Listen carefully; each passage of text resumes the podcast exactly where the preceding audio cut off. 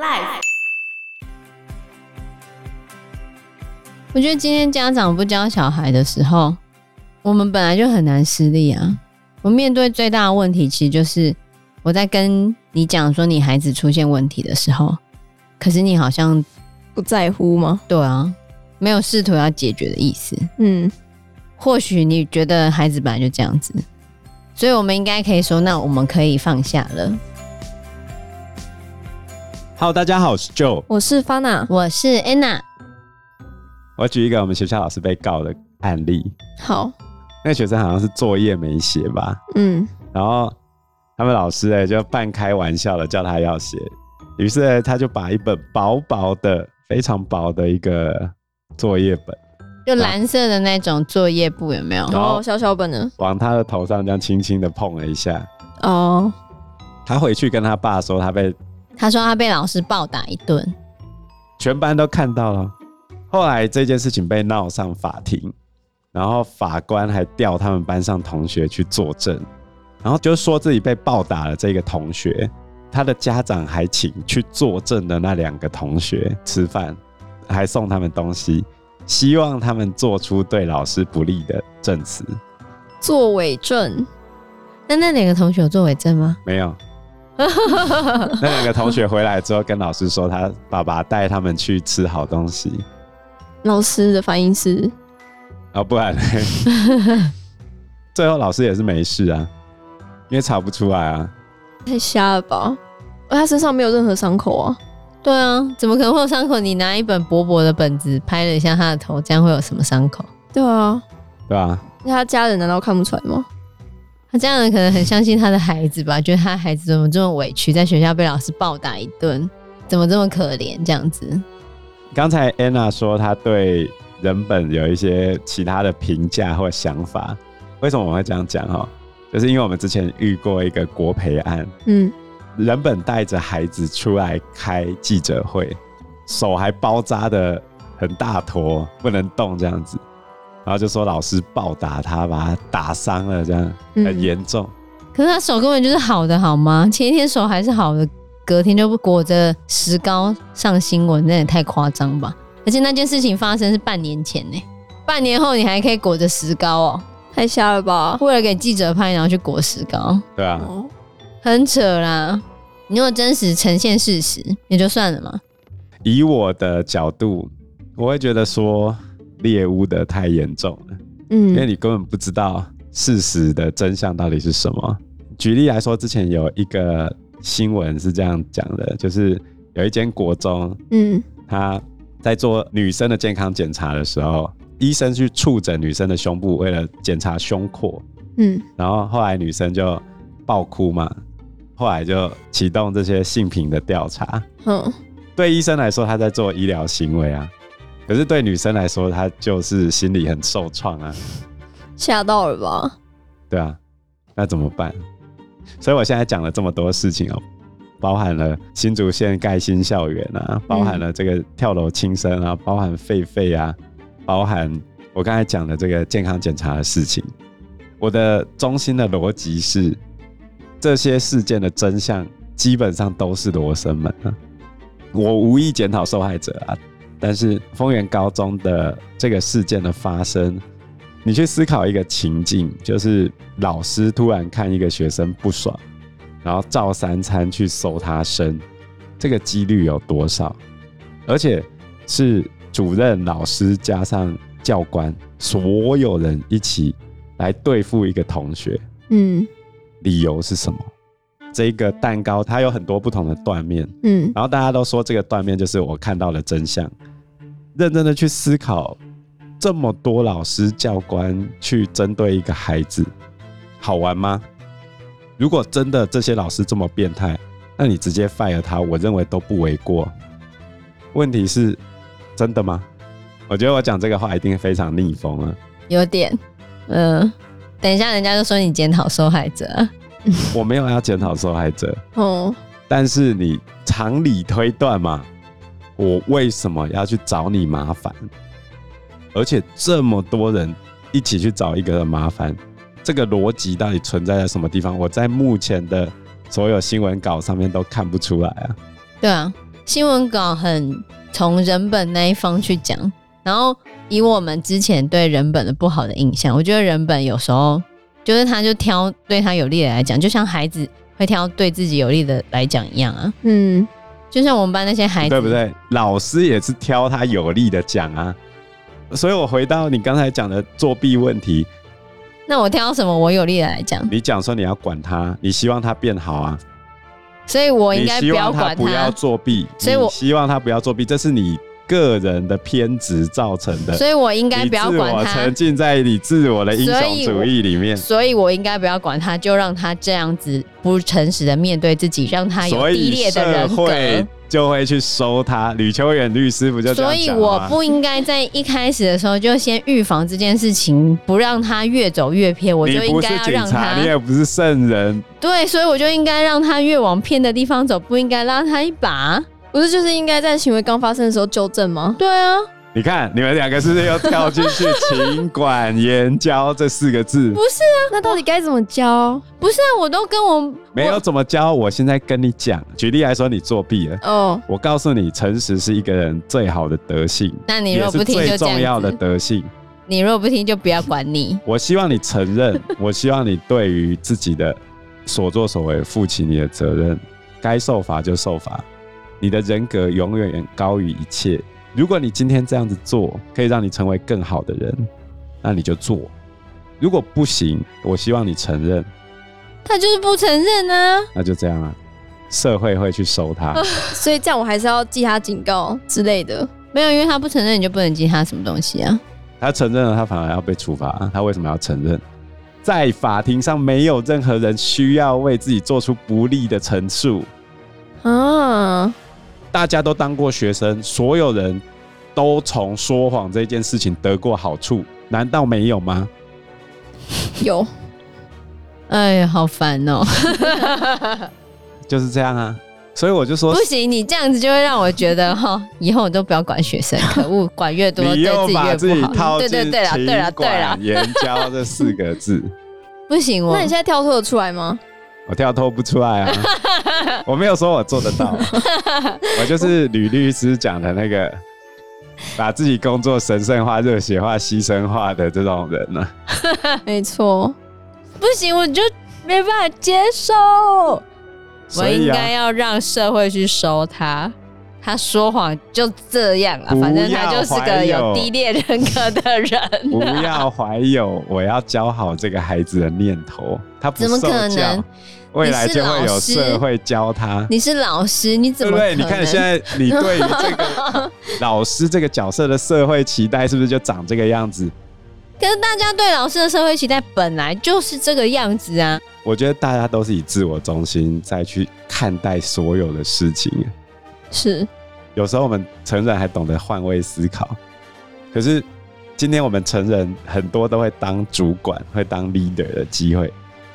可是我们大人在管的都是成年人，可是老师的难处在于，我们教的是完全自我中心为主的一群人，他们没办法换位，甚至他们没办法理解超出自己以外的事情。嗯，而你要说服他，我讲说服哦，这是多么困难的事情。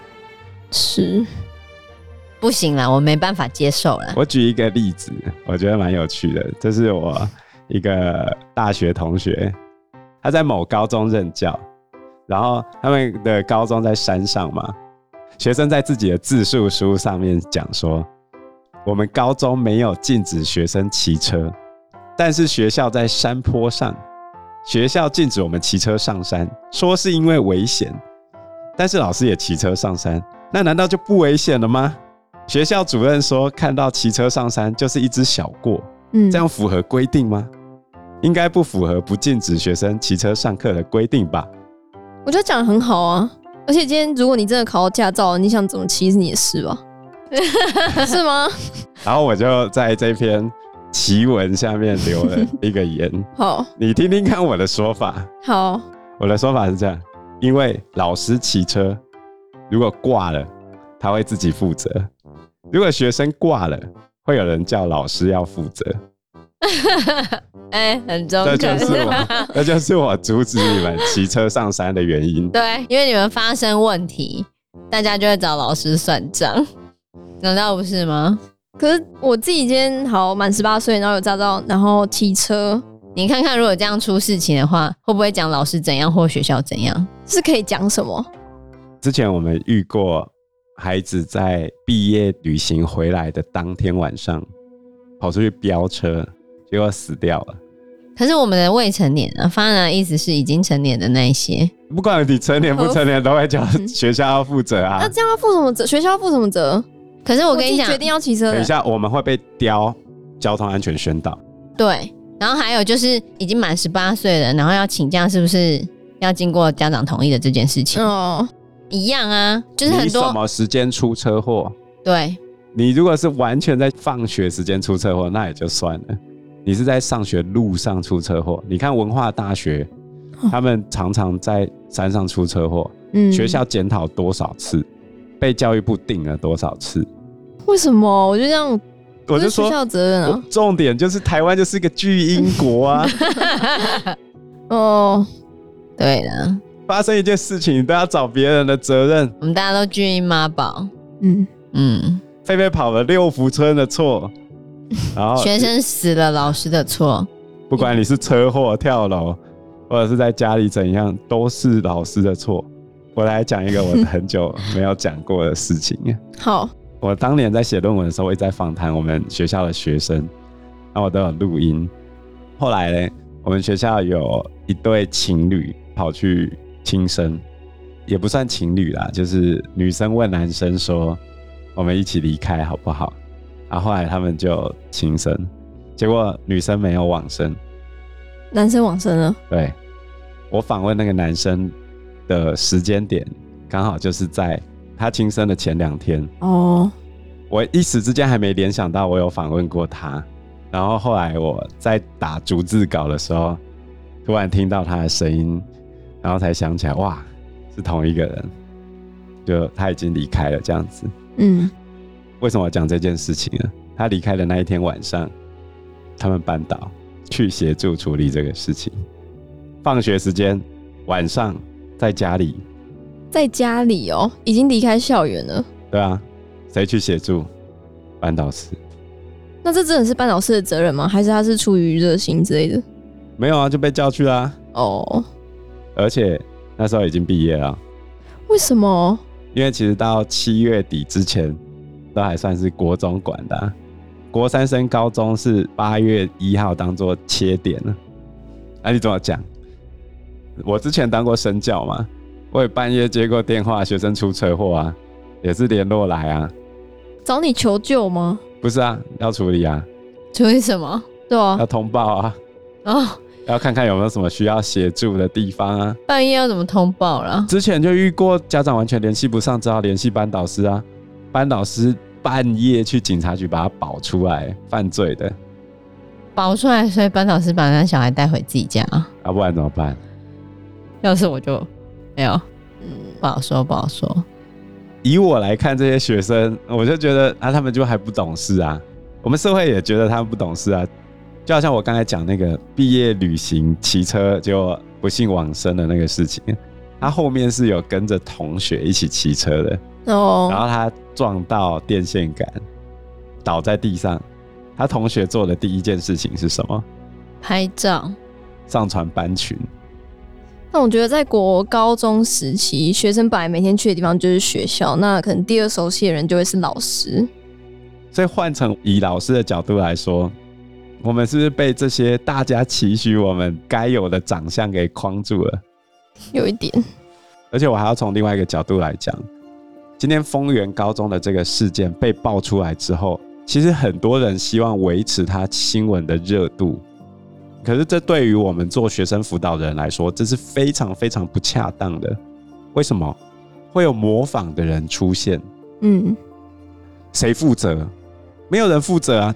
今天人本大张旗鼓的把这件事情爆出来，我不是说这些老师不可恶，因为我真的不知道这件事情的内情。